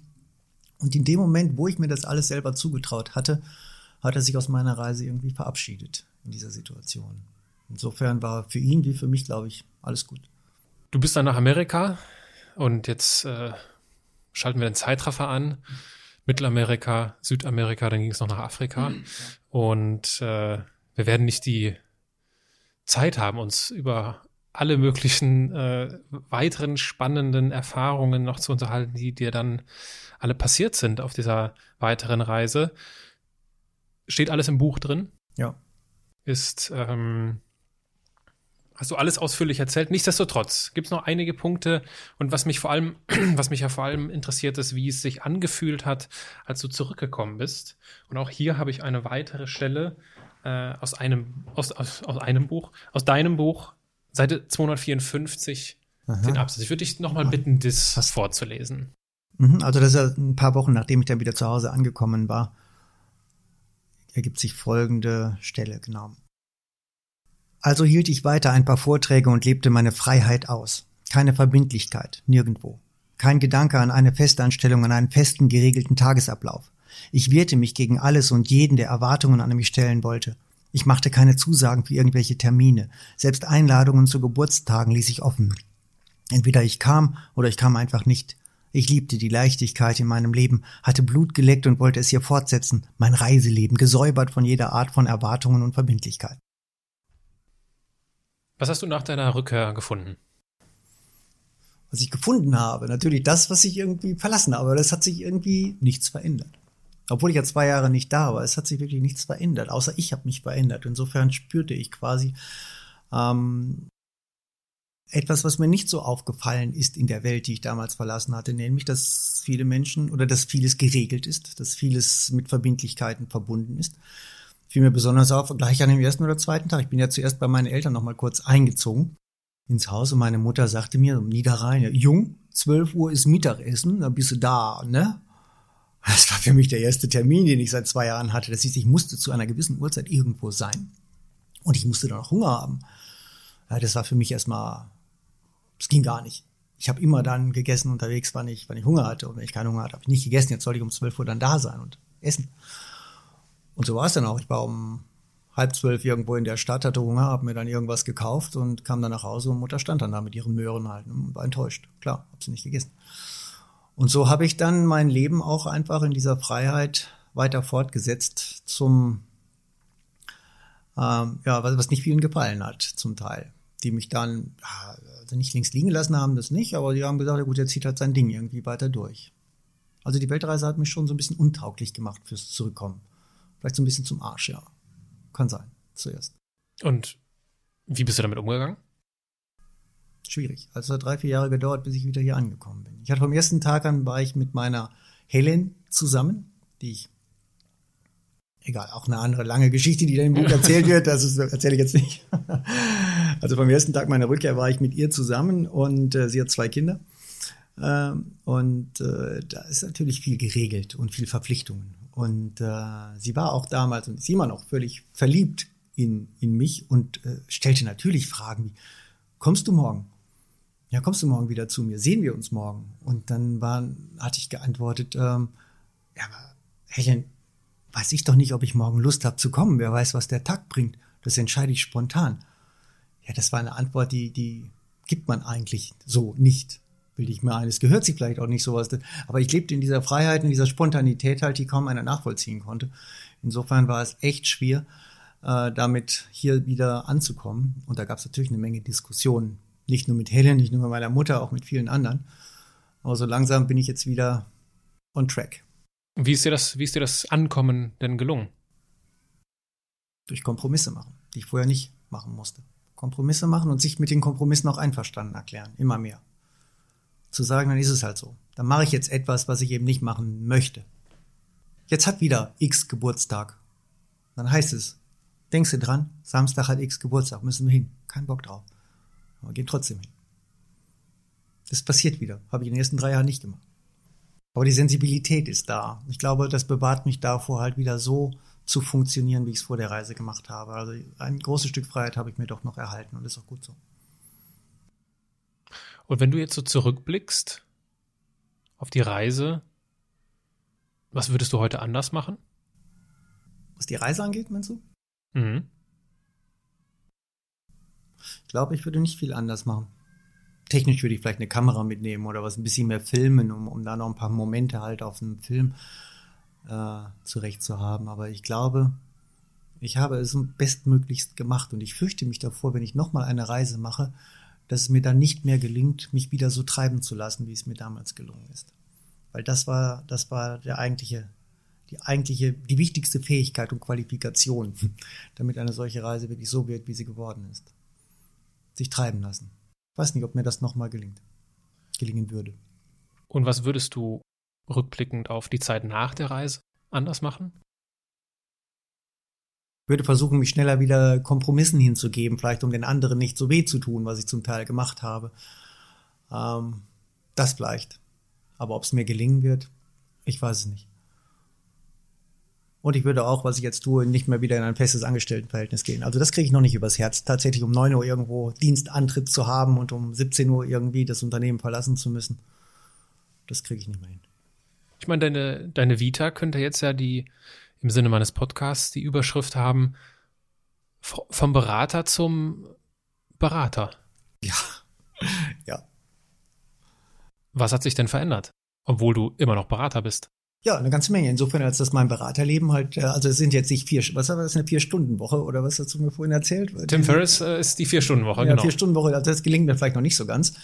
Ähm, äh, aber wenn es jetzt zwei oder drei Tage in der Woche sind, wo ich dann wirklich arbeiten muss, dann ist immer noch die halbe Woche Zeit und das Wochenende, wo ich im Prinzip äh, Dinge tun kann, die ich tun möchte, sei es nochmal ein Buch schreiben, sei es eine Reise planen oder, oder was auch immer halt. Insofern gibt's genug Freiheiten da.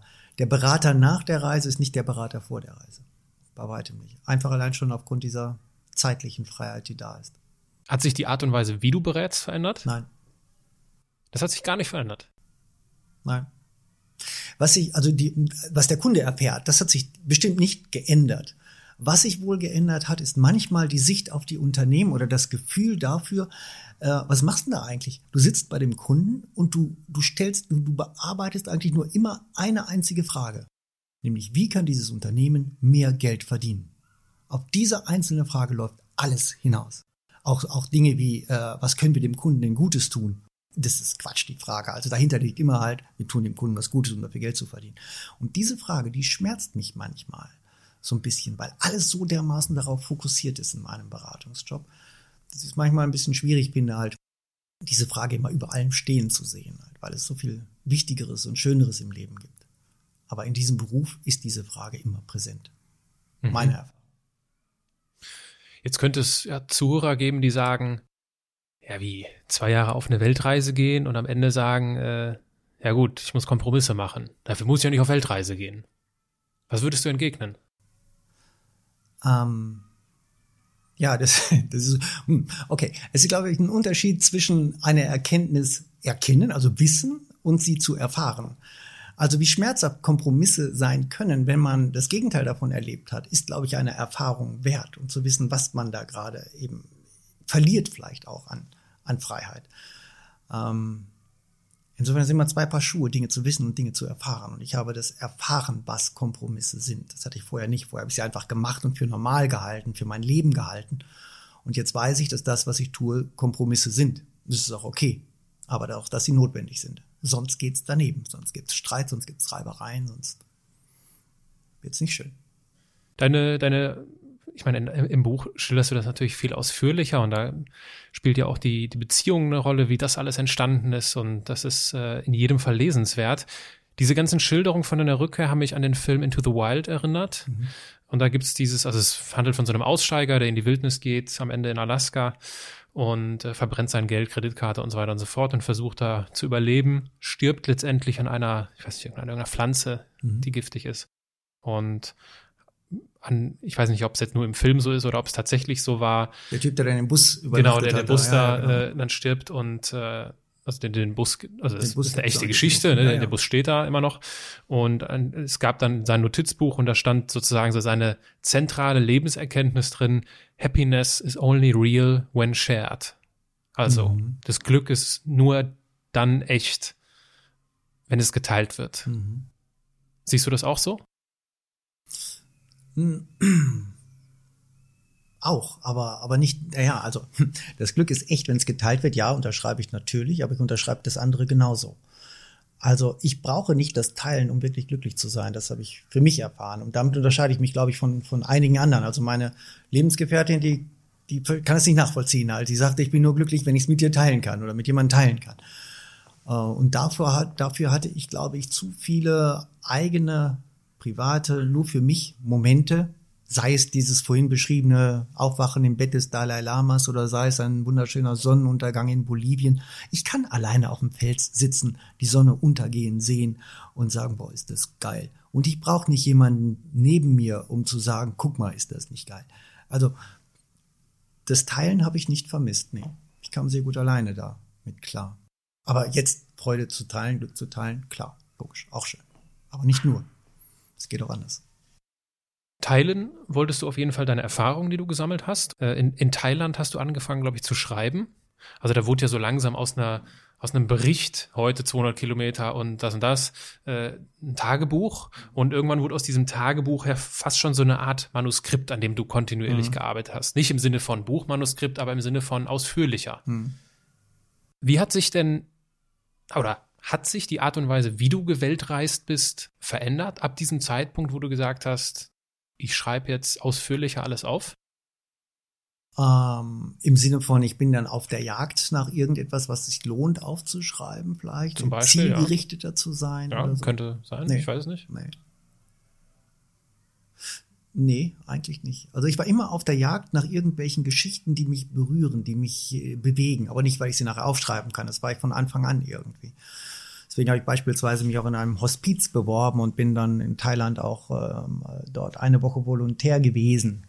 Was als Unternehmensberater, der plötzlich so mit dem Tod konfrontiert wird, ja auch wieder Erfahrungen und ja, besondere Gefühle halt hervorgebracht hat. Aber das habe ich nicht gemacht, um nachher die Geschichten dann aufzuschreiben. Die Geschichten waren einfach waren einfach da und das Schreiben hat sich äh, nach einer Zeit auch irgendwie verselbstständigt. Also weil sie so präsent waren, diese Geschichten, habe ich nicht überlegen müssen, was ich schreibe, sondern ich habe eine Datei aufgemacht und habe mich erinnert an einen Tag, an eine Situation und dann schrieb es sich. So muss man fast sagen. Das ist mir sehr leicht gefallen. Also es war nie, nie wirklich ein Akt, sich hinzusetzen, ah, jetzt muss er das noch aufschreiben, so was nie.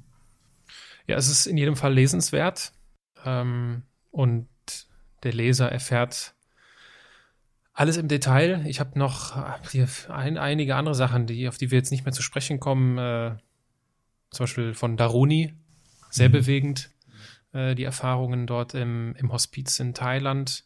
Äh, du hast im Anschluss an deine Reise äh, bei Vipassana mitgemacht, diese zehntägige Meditation, ohne zu sprechen. Und äh, wo man eigentlich den ganzen Tag nur meditiert. Und ja, aber das hat ja auch einen besonderen Grund, warum ich das nicht, weil ich jetzt der Meditation irgendwie verfallen war, sondern das war, das war so ein Verzweifel. Also, hm. als ich nach der Reise zurückkam, hatte ich mich ja so ein bisschen schwer getan, mich einzuleben wieder. Wie gesagt, ich habe zwei verzweifelte Versuche gemacht, wieder dieses Glück, was ich auf der Reise hatte, mir zurückzuholen. Der eine Versuch war, äh, ich packe einfach mein altes Motorrad wieder aus der Garage raus, also das Weltreisemotorrad. Da war noch der Staub und Dreck von Afrika dran. Ich hatte auch ein anderes neues Motorrad. Ich habe das alte rausgeholt, die alten Koffer wieder dran gemacht, die alten Klamotten wieder angezogen und habe gesagt, jetzt fährst du bis nach Frankreich. Hm. Mal zehn Tage nur für mich und dann ist es so wie früher. Totaler Quatsch. War nicht so. Bin losgefahren, habe drüber nachgedacht, wie geht's denen wohl zu Hause? Machen die sich Sorgen und so weiter? Solche Gedanken waren vorrangig da und das hatte nichts damit zu tun mit dem Gefühl auf dieser Reise damals. Also das war ein Fehlversuch und der andere Versuch war eben Vipassana, um da halt vielleicht so ein bisschen wieder dieses Glück äh, der zweiten Ordnung oder vielleicht sogar der ersten Ordnung wiederzufinden. Und äh, dazu habe ich mich für zehn Tage in eine Hardcore-Meditation begeben und äh, zehn Tage lang niemanden, mit niemandem sprechen, niemanden in die Augen schauen, sondern nur schweigen, meditieren, auf den Atem achten. Aber auch das hat nur zwei Sekunden lang dieses Glück vielleicht wieder zurückgebracht und niemals die Qualität der Reise quasi erreicht. Muss heute auch gar nicht mehr sein. Also es klingt vielleicht so, dass ich das bedauere, dass es wieder vorbei ist. Heute ist alles wieder super, heute ist alles wieder gut. Aber das war eine Zeit, wo ich das sehr, sehr bedauert habe, dass die Reise zu Ende ist. Ja. Ja, unter den, unter den Umständen, die du schilderst, frage ich mich dann, wem würdest du denn so eine Reise dann empfehlen? Wenn man danach, also ja, nur noch danach also, sucht, das irgendwie wieder zu reproduzieren. Ja, aber das, das ist ja vielleicht, äh, das bin ja vielleicht nur ich. Also dir wird es ja vielleicht ganz anders ergehen. Wenn du nach zwei Jahren wiederkommst, dann kommst du zurück und eine Woche später bist du wieder voll im Saft und im, im, im Job und alles ist wieder gut und hast gar keine Themen damit. Also das ist ja meine Geschichte halt. Und ich würde es jedem empfehlen. Jedem würde ich eine solche Reise empfehlen. Und vor allen Dingen, glaube ich, auch der, der heutigen Jugend oder der Generation. Also wenn es eben geht, sollte jeder, wäre meine äh, Vorstellung, an den Sollbruchstellen seines Lebenslaufes nach der Schule oder nach dem Studium irgendwie mal für drei, vier, nicht zwei Jahre, aber drei, vier Monate mal ins Ausland gehen und dann nicht die Modeländer Neuseeland, Australien oder USA, sondern man wirklich mal äh, sich durch Pakistan von mir aus zu begeben oder Indien beispielsweise. Und ich glaube, das ist, ähm, das ist sehr wertvoll. Viele Eltern erzählen ja auch, also ich habe jetzt drei Eltern gesprochen, deren Kinder mal für, für eine Zeit im Ausland waren und die sagten mir, er ist als Kind gegangen und als Mann wiedergekommen, irgendwie halt. und alle drei haben das Gleiche gesagt. Und ich glaube auch, dass man in dieser kurzen Zeit, drei, vier Monate, wirklich ganz enorme Entwicklungssprünge machen kann, Erkenntnissprünge machen kann, die keine Schule und kein Elternteil hinbekommt. Und wenn du dich jetzt nach deiner Reise mit drei Wörtern beschreiben müsstest, welche wären es?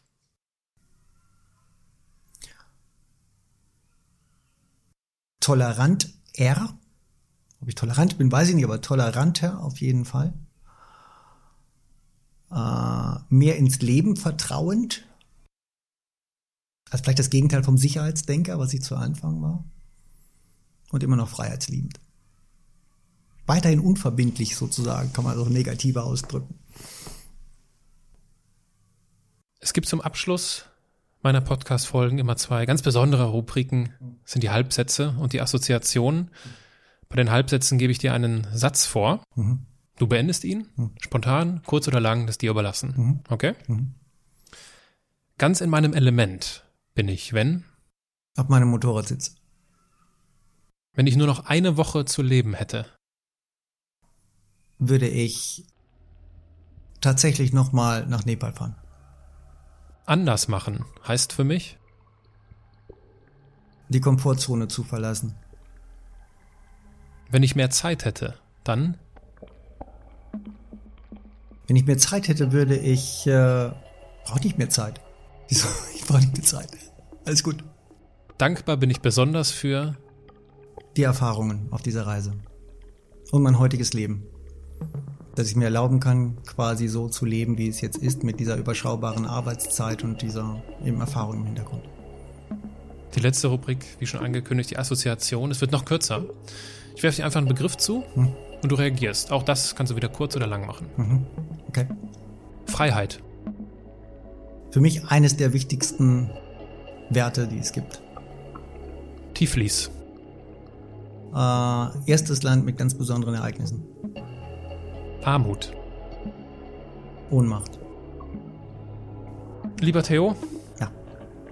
Gibt es etwas, was du unseren Zuhörern noch abschließend mit auf den Weg geben möchtest? Naja, ähm, ich meine, ganze, das ganze Gespräch ging ja um die Reise letztendlich. Und, und wenn ich mir, mich zurückerinnere, wo ich in meinem Leben am meisten beeinflusst, am meisten gelernt habe, dann ist es einfach äh, dann, wenn ich die Komfortzone verlassen habe. Und ähm, ich glaube, um sich selbst weiterzuentwickeln, muss man ab und zu mal den, den, den Mut haben, die Zone zu verlassen, sei es räumlich, indem man wirklich reist oder einfach mal Dinge anders macht und schon stellt sich ein Leben oder die Perspektive auf das Leben ganz anders dar. Also ich glaube, das lohnt sich immer, abends mal einen Schritt aus, die, aus der Komfortzone herauszumachen. Anders machen lohnt sich absolut immer. Genau, ist ja dein Thema, richtig. ich danke dir. Ich danke dir für deine Zeit. Ich danke dir für den Besuch. Ich danke gerne, dir für dieses gerne. Gespräch. Sehr gerne. Vielen Dank, Aaron.